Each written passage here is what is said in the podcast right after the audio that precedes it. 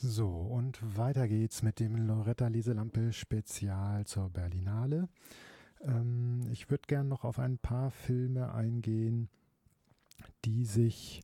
hm, beobachten mit politischen Prozessen auseinandersetzen, wenn ich das mal so zusammenfassen darf, die ganz unterschiedlich ähm, dabei vorgehen. Ein Film, der so eine, einen Ausflug in die Popwelt in gewissem Sinne macht, aber es geht eigentlich gar nicht so sehr um Pop, ist Matanga Maya MIA ähm, über eben ein, ja, den, den ähm, Star Mia, ähm, die ähm, aus, ähm, ja, die das Kind eines des Begründers der tamilischen Unabhängigkeitsbewegung in Sri Lanka ist, ähm, mit ihrer Mutter äh, als Neunjährige nach Großbritannien geflohen ist, dort aufgewachsen ist, eigentlich mal Filmemacherin werden wollte und dann äh, als Musikerin eben eine steile Karriere hingelegt hat. Und ähm, dabei aber eben ihre politischen Überzeugungen ähm, oder ihr politisches Engagement ähm, nicht abgelegt hat. Und ähm, ein ja ein Freund aus der Zeit ähm, ähm, als Filmstudentin ähm, hat jetzt einen Film gemacht, äh, hat darüber sozusagen auch einen sehr nahen Zugang zu ihr, hat auch einen Zugang zu eben frühen Material und kann so ein bisschen nachzeichnen, ähm, auch die Entwicklung von ihr und ähm, ihr Versuche auch immer noch mal wieder durch Reisen nach Sri Lanka zu ihrer Familie ähm, dort den Kontakt zu halten zu der Situation im Land und ähm, sich eben auch nicht ähm, einkaufen zu lassen, obwohl sie sozusagen dann ähm, in gewissem, ja, durch diesen Popstar-Status auch sehr viel Geld hat, ähm, im Luxus lebt, Zugang zu vielen Dingen hat, aber gleichzeitig eben auch wieder aneckt. Ähm, äh, dann, wie es in dem Film wird dann auch deutlich, wie sie ähm,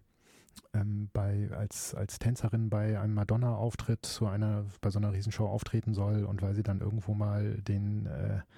ihren Finger äh, zeigt, äh, ähm, äh, total zerrissen wird und äh, der Vertrag gleich wieder gekündigt wird und sie halt sagt so, okay, so ist das und auch sozusagen bei anderen Sachen eben über ihre Musikvideos versucht ähm, deutlich zu machen, was passiert da eigentlich äh, in Sri Lanka oder auch mit, zu anderen Problemen Stellung zu nehmen. Ähm, ein sehr kurzweiliger, interessanter und ähm, ja, sehr spannender Film, wie sozusagen, wie ähm, sicherlich auch ähm, vielleicht ein wenig positiver dargestellt, als das, wenn man da mehr drinsteckt, an bestimmten Punkten vielleicht ist, aber eigentlich würde ich sagen, so wie jemand auch, der in so einem ähm, sozusagen obersten Niveau von Popmusik ähm, Star dann reingerät ähm, oder auch rein will, die ist natürlich auch sehr extrovertiert. Ähm, dennoch ähm, auf eine Art auch politisch, sozial aufrecht äh, bleiben kann. Einen ganz anderen Prozess ähm, begleitet O Processo, ähm, der äh, aus Brasilien von Maria Augusta Ramos, ähm, die den Prozess gegen Dilma Rousseff, die ähm, abgesetzte Präsidentin ähm, Brasiliens, äh, begleitet und ähm, sehr, sehr intensiv, sehr nah dran. Ist auch eine, ein sehr langer Film, drei Stunden schafft er. Ja, nicht ganz, äh, aber über zwei Stunden, 137 Minuten. Ähm, äh, eigentlich sehr gut dieses, diese, diesen ganzen Prozessphase, wer das verfolgt hat. Also es, sozusagen Anlasspunkt waren verschiedene Korruptionsskandale, wo auch äh, ähm, wo aber eigentlich die Dilma Rousseff nie direkt drin involviert war und eigentlich auch deutlich war, dass sie da nicht wirklich viel mit zu tun hat und es wurde dann eine bestimmte Veruntreuung, ähm, Korruption im Staatsamt konstruiert ähm, darüber, dass sie ähm, äh, also dass sie bestimmte Posten im Wirtschaftsministerium hin und her geschoben worden sind und bestimmte Kreditzahlungen später zurückgezahlt worden waren und ähm, also eigentlich Dinge, die im politischen Geschäft relativ normal sind und eigentlich nichts mit Korruption zu tun haben. Und das Ganze von ähm, sozusagen von der Rechten betrieben, äh, die eben einfach ähm, eine Mehrheitssituation im Parlament hatte und ähm, das gegen alle Argumente durchgezogen hat. Und es hat sich jetzt im Nachhinein auch herausgestellt, derjenige, der dann in ihrer Stadt ohne irgendeine Wahl zum Präsidenten gemacht worden ist, ähm, der ist jetzt eben tatsächlich sehr tief in Korruption äh, verstrickt.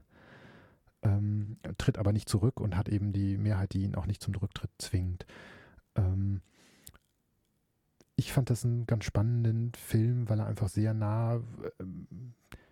diesen ganzen, sozusagen diesen Ablauf einfach schildert und man, man weiß ja, worauf es hinausläuft. Ähm, aber es ist trotzdem spannend zu sehen, ähm, wie, wie, wie, so, wie die Akteure darin agieren, wie sie versuchen, ähm, ja, in dieser letztlich politisch-juristischen Farce, die aber eben mehr als eine Farce ist, weil da sozusagen auch politisch sehr viel dann hintersteht, ähm, was für eine Politik eben gemacht wird, ähm, äh, versucht dagegen zu halten im Wissen, wir sind eigentlich, wir haben eigentlich kaum eine Chance. Ähm, und an bestimmten Punkten auch deutlich wird,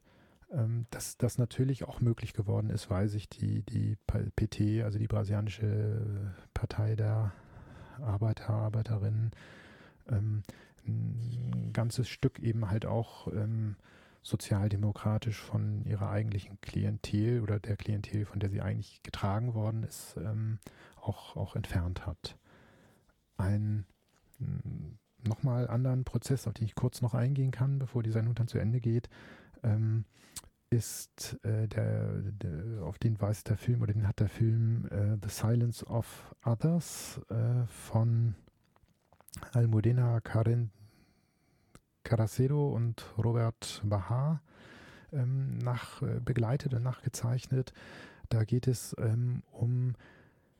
ähm, ja, die ähm, Aufarbeitung der Verbrechen, die unter dem Franco-Regime in Spanien stattgefunden haben, in Spanien, die eben auch ähnlich wie in Uruguay oder eben noch vor dem Uruguayer Fall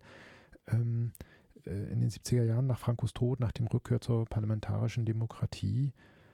ähm, mit einem äh, auch sogenannten Pacto de Silencio äh, gesagt worden ist, okay, die politischen Gefangenen des Franco-Regimes kommen jetzt frei, aber dafür ähm, darf auch niemand äh, die, ähm, die Frankisten bestrafen. Ähm, das darf noch nicht mal äh, ähm, ermittelt werden, ähm, geschweige denn eben ein Prozess dagegen eröffnet werden. Darüber ist ja auch der spanische Richter äh, bald, bald äh, Garzón, Baltasar Garzón, ähm, äh, gestolpert, der ähm, eben versucht hat, ähm, dagegen zu ermitteln und dann äh, eben sozusagen wegen illegalem Ermitteln geschasst worden ist. Und in diesem Film geht es eben um Angehörige, um äh, ja, noch Lebende, die äh, un Unrecht entsprechend erfahren, äh, widerfahren ist. Ähm, häufig geht es auch darum, überhaupt rauszukriegen, wo sind Leute begraben, ähm, die dafür kämpfen, äh, dass das eben, dass dieses Gesetz geändert wird, dass diese ähm, Verbrechen aufgearbeitet werden. Und es wird in dem Film auch deutlich, dass es in Spanien nochmal deutlich mehr als in äh, Argentinien äh, äh, geraubte kleine Kinder, Babys gibt. Ähm, ja, weil es der Frankismus einfach auch viel länger gab, 40 Jahre, und ähm, weil es dort auch das ganz interessant, das wusste ich vorher auch nicht, ähm, nochmal einen, einen Wandel gab, dass sozusagen zuerst die politische Repression, wir klauen den Linken ihre Kinder und geben sie den guten Militärfamilien, ähm, dann nochmal weiterging und dass daraus sozusagen eine soziale Repression wurde. Also alleinerziehende Mütter, das in so einem katholischen Land wie Spanien das war oder auch zum Teil auch heute noch ist, geht das gar nicht. Also wird der Mutter dann erzählt, das Kind ist totgeboren und das Kind wird jemand anders gegeben. Und das hat es eben massenweise gegeben. Und es wird halt sehr deutlich, wie die heutige aktuelle Politik ähm, Ermittlungen eben blockiert. Auch es gibt, also in dem Film wird dann der Umweg über Argentinien genommen, weil Verbrechen gegen die Menschheit eben international geahndet werden können, wenn sie in dem Land, wo sie geschehen sind, nicht geahndet werden, was ja in Spanien der Fall ist wird dann in Argentinien ein äh, Verfahren eröffnet und dann geht es darum, okay, die ganzen, eben gerade die Zeuginnen und Zeugen, die uralt sind, die können nicht mal eben nach Argentinien fliegen und dann wird gesagt, okay, das geht, wenn wir eine Videokonferenz hm, aus der argentinischen Botschaft in Madrid ähm, schalten und dann wird an dem Tag, wo die Konferenz eben stattfinden soll, ähm, sagt dann der Botschafter die ab und sagt, okay, er hat einen Anruf ähm, aus einem entsprechenden Ministerium in Spanien bekommen, die gesagt haben, so, wenn du nicht die ähm, argentinisch-spanischen Beziehungen gefährden willst, dann darf es diese Konferenz nicht geben. Und so wird in vielen, vielen Punkten eben genau diese Bearbeitung ähm, äh, in Spanien bis heute massiv behindert. Und der Film begleitet über mehrere Jahre diesen Prozess und die kleinen Erfolge und ähm, ja, eben den ganzen Umfang auch ähm, dessen, was da ähm, versucht worden ist und versucht wird, bis heute unter den Teppich zu kehren. Ja, in dem Sin diesem Sinne ähm, äh, der Bericht von, von der Berlinale über ja, Filme, meistens eher die etwas randständigeren, aber darum häufig umso interessanteren. Ich verabschiede mich.